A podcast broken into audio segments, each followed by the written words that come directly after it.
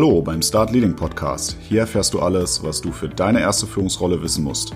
Regelmäßig bekommst du hier wertvolle Tipps und Tricks von mir für deine erste Aufgabe als Führungskraft mit echten Erfahrungen aus der Praxis. Ich freue mich, dass du heute eingeschaltet hast. Mein Name ist Alex und los geht's. Und da bin ich auch schon wieder zu einer neuen Folge. Heute geht es um ein Thema, was erfahrungsgemäß von mir selber, aber auch wenn ich mit Freunden und Kollegen darüber spreche, vielen am Anfang extrem schwer fällt, wenn sie in die Führung reingehen. Und zwar geht es heute um das Führen von Performance-Gesprächen oder etwas mehr auf Deutsch ausgedrückt sogenannte Leistungsbeurteilung. Ich kann mich noch extrem gut daran erinnern, als ich das zum ersten Mal machen musste oder halt durfte. Ich war gerade ein knappes halbes Jahr Führungskraft und bei uns im Unternehmen war es üblich, dass man einmal zum Halbjahr und einmal zum Ende des Geschäftsjahres diese Performance-Gespräche führt. Bei uns standen also die Halbjahresbeurteilungen an. Wer meine übrigen Folgen angehört hat, weiß auch schon bereits, dass ich zu diesem Zeitpunkt auch ein paar Mitarbeiter hatte, die von mir aus gesehen deutlich älter waren. Das ist deswegen wichtig, weil ich erstmal ein ziemlich unangenehmes Gefühl hatte, eine Beurteilung für jemanden auszusprechen, der seit Jahren diesen Job schon macht. Und jetzt bin ich plötzlich derjenige, der ein halbes Jahr das Team leitet und jetzt eine objektive Zusammenfassung der Leistung machen soll. Ich sag dir, das war vom Gefühl her echt ganz schön schwierig für mich. Ich muss dazu sagen, dass meine damaligen Mitarbeiter wirklich sehr, sehr gnädig mit mir waren. Zugegeben habe ich aber auch nicht so richtig die brutale Feedback-Keule ausgepackt, weil ich erstmal selber mich in das Thema so ein bisschen reinfinden musste und Dennoch habe ich rückblickend betrachtet gleich zu Beginn meiner Aufgabe als Führungskraft einen Fehler gemacht, der mir zu diesen Gesprächen dann mehr oder weniger zum Verhängnis geworden ist. Na gut, das ist jetzt vielleicht ein bisschen theatralisch ausgedrückt und eigentlich geht es auch nicht um das, was ich falsch gemacht habe, sondern viel eher um das, was ich fälschlicherweise nicht gemacht habe. Denn für eine solide oder vor allem objektive Beurteilung ist es wichtig zu verstehen, was denn überhaupt prinzipiell die Aufgaben deiner Mitarbeiter sind. Natürlich habe ich mich mit dem Thema grob zu Beginn meiner Zeit in dem Team auseinandergesetzt. Allerdings war da mein Fokus mehr darauf, selber zu verstehen, wer für was zuständig ist. Dass die ein oder andere Information dann auch für eine Leistungsbeurteilung hilfreich sein könnte, darauf kam ich in dem Moment wirklich noch überhaupt nicht. Wichtig ist also schon zu Beginn deiner Führungsaufgabe, wenn du lernst, wer für welche Aufgaben zuständig ist, dass du dir auch etwas detaillierter Gedanken darüber machst, was davon für das Performance-Gespräch eventuell auch schon an Informationen hilfreich sein könnte. Hierbei sind zwei Punkte sehr wichtig, in ein Gleichgewicht zu bringen. Das erste ist, was ist per Definition also im Rahmen der Jobbezeichnung das, was du vom jeweiligen Mitarbeiter erwarten darfst. Oftmals kommt es vor, dass deine Mitarbeiter sich über die Jahre fachlich ganz automatisch weiterentwickelt haben von früheren Führungskräften neue Aufgaben übernommen haben etc. Manchmal fällt dabei gar nicht so wirklich auf, dass der Mitarbeiter längst über sein per Jobbezeichnung gefordertes Maß hinaus arbeitet und das für dich aber selbstverständlich dann in dem Moment ist. Was wäre denn nun, wenn er von diesem Niveau aus plötzlich weniger tut, mal unabhängig davon, warum er das macht und du ihn dann schlechter beurteilst, obwohl er eigentlich immer noch über der vertraglich vereinbarten Arbeitsleistung liegt? Du würdest ihn ganz automatisch schlechter bewerten, weil er deine subjektiven Erwartungen nicht mehr erfüllt. Nehmen wir also an, du kennst das zu erwartende und das tatsächliche Niveau. Dann ist es an zweiter Stelle ebenfalls wichtig zu berücksichtigen, wie der Mitarbeiter sich in Bezug auf sein tatsächliches Niveau aktuell verhält bzw. entwickelt. Gehen wir von dem eben genannten Fall aus, dass er ohnehin schon mehr leistet, als er vertraglich eigentlich müsste und er arbeitet nun noch mehr. Abgesehen davon, dass das ein Warnzeichen für dich sein sollte, dass die Arbeit gegebenenfalls besser im Team verteilt sein sollte, könnte es auch ein subtiler Hinweis darauf sein, dass der Mitarbeiter mit einer Weiterentwicklung rechnet, aber sich vielleicht nicht traut, das Thema bei dir anzusprechen. In diesem Fall solltest du sowohl bei einer steigenden als auch natürlich bei einer fallenden Performance darauf zu sprechen kommen, wenn ihr in der Leistungsbeurteilung seid. So, du hast dich also im Gegensatz zu mir am Anfang über die grundsätzlichen Aufgaben, die du von deinem Mitarbeiter erwarten kannst und darfst, informiert, bevor die Performance-Gespräche in deinem Unternehmen stattfinden. Nun stehen also diese Gespräche an. Es sollte natürlich klar sein, dass du nicht einfach nur zum Gespräch bittest und dann geht es auch einfach auch auf einmal los. Wichtig ist, dass der Mitarbeiter die Chance bekommt, sich darauf vorzubereiten, aber auch, dass du dich vorbereitest. Dass der Mitarbeiter sich vorbereiten sollte, solltest du aber natürlich kommunizieren. Eine Leistungsbeurteilung sollte ein Dialog sein und kein Top-Down, ich sage dir jetzt mal als Chef, was ich von dir halte, Monolog. Insofern ist es wichtig, dass du einen Terminvorschlag machst, in dem du auch festhältst, wie die Agenda für das Gespräch sein soll. Auf die Agenda komme ich aber gleich nochmal zu sprechen. Außerdem ist es wichtig, dass der Terminvorschlag auch wirklich als Vorschlag von dir gesehen wird. Ich habe selten den exakten Überblick, welche beruflichen, aber auch privaten Termine natürlich gegebenenfalls vor oder nach meinen vorgeschlagenen Terminen sind. Und das Letzte, was ich natürlich bei sowas will, ist, dass der Mitarbeiter das noch schnell im Stress irgendwie abhakt. So ein Gespräch sollte natürlich irgendwie in Ruhe stattfinden. Kann dir dein Mitarbeiter also begründen, warum der Slot nicht passt? Sei absolut offen dafür. Ihr seid ja auf einer Gesprächsebene und du diktierst nicht dieses Gespräch. Ich habe gute Erfahrungen damit gemacht, auch in regelmäßig stattfindenden Teammeetings einmal darauf hinzuweisen, dass diese Gespräche bald stattfinden und bis wann die Termine von mir eingestellt werden oder die Terminvorschläge kommen.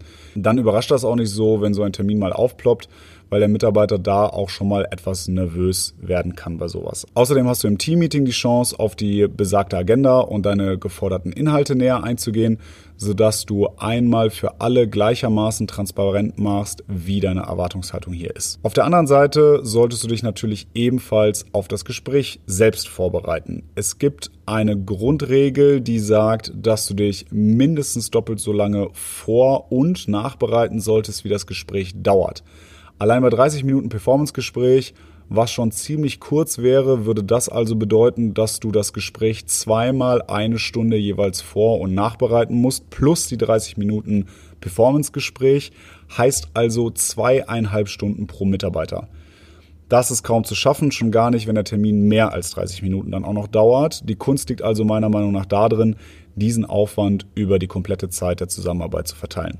Gerade eben habe ich ja schon gesagt, dass du einige Infos bereits zu Beginn deiner Führungsrolle sammelst. Außerdem wirst du hoffentlich auch hin und wieder Jour fixe oder One-to-Ones mit deinem Mitarbeiter haben und auch dort schon regelmäßig Feedback einholen und geben, sodass du eigentlich in der Lage sein solltest, das Gespräch deutlich schneller konkret vorzubereiten, als in der vorgegebenen Zeit dieser Grundregel. Das gleiche gilt analog dann natürlich auch für die Nachbereitung. Trotzdem solltest du dich mit ein paar Punkten auseinandersetzen, um gut vorbereitet zu sein. Das ist nicht nur wichtig, um kompetent rüberzukommen, sondern auch um dem Mitarbeiter Wertschätzung zum Ausdruck zu bringen, dass du dir die Zeit genommen hast, über dieses doch sehr wichtige Thema Gedanken zu machen.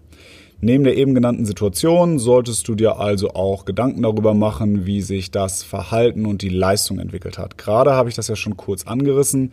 Selbst wenn der Mitarbeiter der absolute Top-Performer war und eine negative Entwicklung seiner Leistung ihn immer noch zu den Besten zählen lassen würde, solltest du zumindest über diese negative Entwicklung gegebenenfalls gesprochen haben mit ihm. Das kann ganz persönliche Gründe haben, aber vielleicht liegt auch was im Argen, weil sich dein Mitarbeiter gerne weiterentwickeln wollte und nicht das Gefühl hat, dass seine Mehrarbeit dieses Ziel erfüllt oder sowas. Ganz wichtig ist auch, dass du dir die Historie des Mitarbeiters auf den Plan rufst. Wie lange ist er in der aktuellen Rolle, beziehungsweise wie lange liegt die letzte Entwicklung zurück, was verdient er aktuell, wann gab es die letzte Gehaltserhöhung und wie viel war das, welche Seminare hat er womöglich besucht und wann war das. Das alles brauchst du, falls der Mitarbeiter das Performancegespräch für die Weiterentwicklung nutzen will und beispielsweise nach einer Gehaltserhöhung fragt. Hier ist es einfach auch wichtig, dass du deine bzw. vielmehr seine Zahlen parat hast um entsprechend argumentieren zu können. Solltest du keine Möglichkeit haben, diese Infos kurzfristig vor dem Termin zusammenzusammeln, egal aus welchen Gründen, dann solltest du das Thema zur Seite stellen während des Gespräches, aber auf jeden Fall zusichern, dass du außerhalb der Leistungsbeurteilung mit, deinem Mitarbeiter nochmal darüber sprechen möchtest. Zum Schluss habe ich jetzt noch einen Tipp für dich, der deinen Aufwand etwas reduziert und sich auf das Thema Agenda bezieht, wovon ich gerade ja schon gesprochen habe. Ich nutze immer gerne eine Art Gap-Analyse für meine Performance-Gespräche. Ich kündige also an, dass der Mitarbeiter sich bitte selber auch Gedanken darüber machen soll im Vorfeld, wie er seine Leistung beurteilt, bevor du deine Bewertung selber abgibst. Damit erreichst du zwei Dinge. Zum einen setzt sich der Mitarbeiter mit sich selbst auseinander und nimmt sich quasi von dir beauftragt, die Zeit, seine Leistung zu reflektieren, was manchmal erstaunliche Momente der Selbsterkenntnis bringen kann und dir auch deinen Job ein bisschen leichter macht. Und zum anderen merkst du, wie gut euer Kommunikationslevel ist. Stell dir vor, dein Mitarbeiter lobt sich selber über den Klee und du wolltest ihm aber im nächsten Schritt sagen, dass du relativ unzufrieden mit seiner Leistung bist. Das bedeutet nicht zwangsläufig, dass du recht hast und er sich einfach nicht richtig selbst einschätzen kann. Das bedeutet im ersten Moment erstmal nur, dass entweder seine Ansprüche nicht auf demselben Niveau sind wie deine oder aber noch einfacher, dass seine Erfolge vielleicht zu wenig visibel für dich sind. In einem solchen Fall ist es auf jeden Fall wichtig, dass ihr euch gemeinsam überlegt, was ihr tun könnt, um diese Gap, also diese Lücke zu schließen. Habt ihr über diese Themen gesprochen, möchte ich dir persönlich auch noch empfehlen, dass du danach offen für Feedback bist zu deiner Arbeit als frische Führungskraft.